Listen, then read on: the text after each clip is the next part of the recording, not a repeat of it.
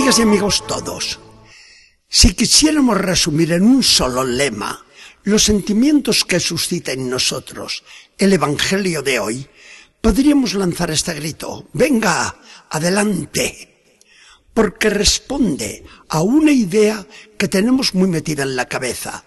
Desde que leemos con tanto interés la Biblia en una de sus páginas más hermosas y mejores, la marcha de los israelitas a través del desierto guiados por Moisés. Esa marcha del Éxodo no es más que la imagen del verdadero Israel de Dios, de la iglesia peregrina, con Cristo a la cabeza, a través del desierto del mundo, camino de la tierra prometida del cielo. En el duro caminar nos cansamos, nos rendimos, queremos tumbarnos a veces desfallecidos. Pero el grito de venga, adelante, nos reanima, nos devuelve las fuerzas, nos une a los unos con los otros y ayudados por todos, todos entramos en posesión de la patria. No quiere decirnos otra cosa la Iglesia en este segundo domingo de Cuaresma cada año nos trae a la memoria el hecho de la transfiguración de Jesús en el monte Tabor. ¿Por qué? Jesús presiente cercana su muerte, y muerte nada menos que en la cruz. Le tiene miedo, le aterra, y Dios su Padre le infunde ánimos. Le envía a Moisés y Elías en aquella visión deslumbrante del tabor, que deja atontados a los tres apóstoles con tanta belleza.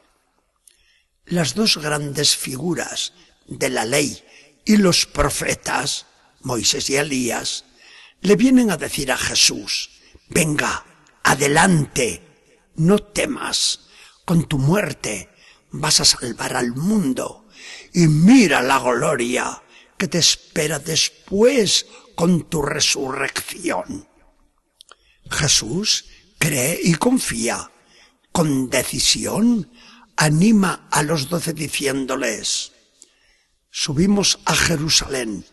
Allí me van a entregar, me azotarán, me escupirán, me matarán clavado en la cruz, pero el tercer día resucitaré.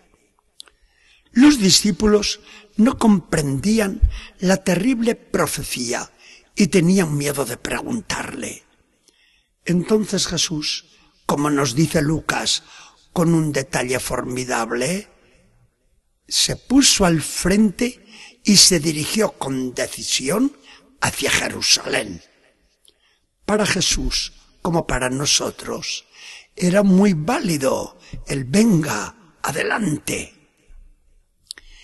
Pero más que a Jesús, en este Evangelio nos vamos a mirar a nosotros, pues por nosotros también hizo el Padre aquella gracia a Jesús.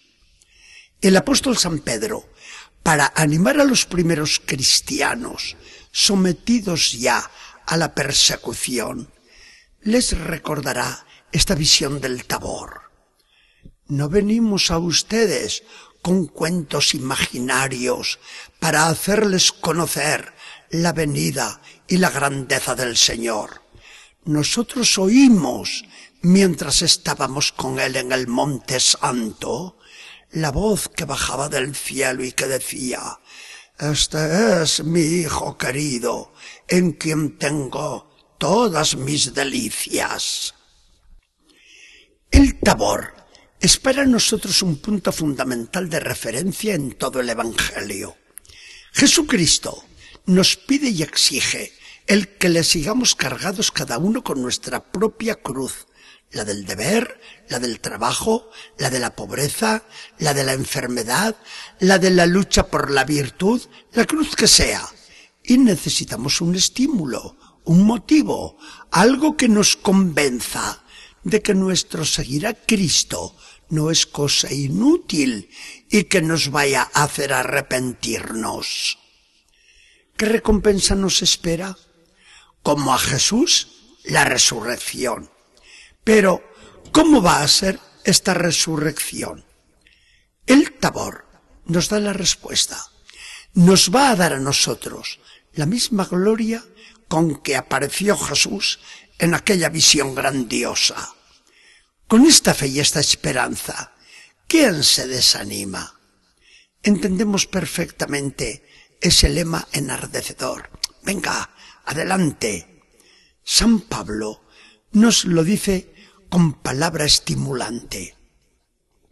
Esto que ahora nos trae una pasajera y pequeña tribulación nos merece un enorme peso de gloria eterna, porque nosotros no miramos las cosas que se ven y pasan, sino las invisibles, pues las cosas que se ven son temporales y las que no se ven son eternas. En un mundo que se está secularizando y que pierde el sentido de lo divino, qué bien nos vienen unas palabras como estas. El placer pasa. El fruto del deber cumplido permanece en premio eterno. En una leprosería se iban deshaciendo las carnes del pobre enfermo. Su peor tormento era el verse aislado de todos. Pidió a gritos que le dejaran ver a la querida esposa, aunque no fuera más que de lejos.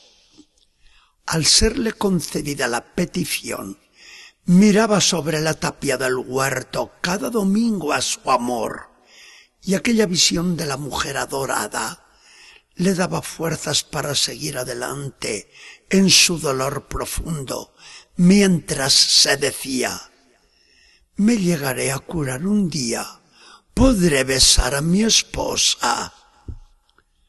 La ciencia moderna le hizo curar. Salió del terrible encierro. Y qué beso, el beso que aquel día pudo dar al ser más querido. Aceptamos la comparación.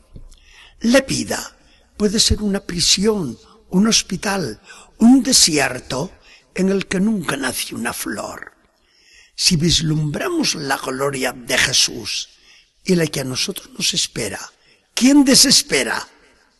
Contemplar el cielo no es de personas débiles, sino de las más fuertes.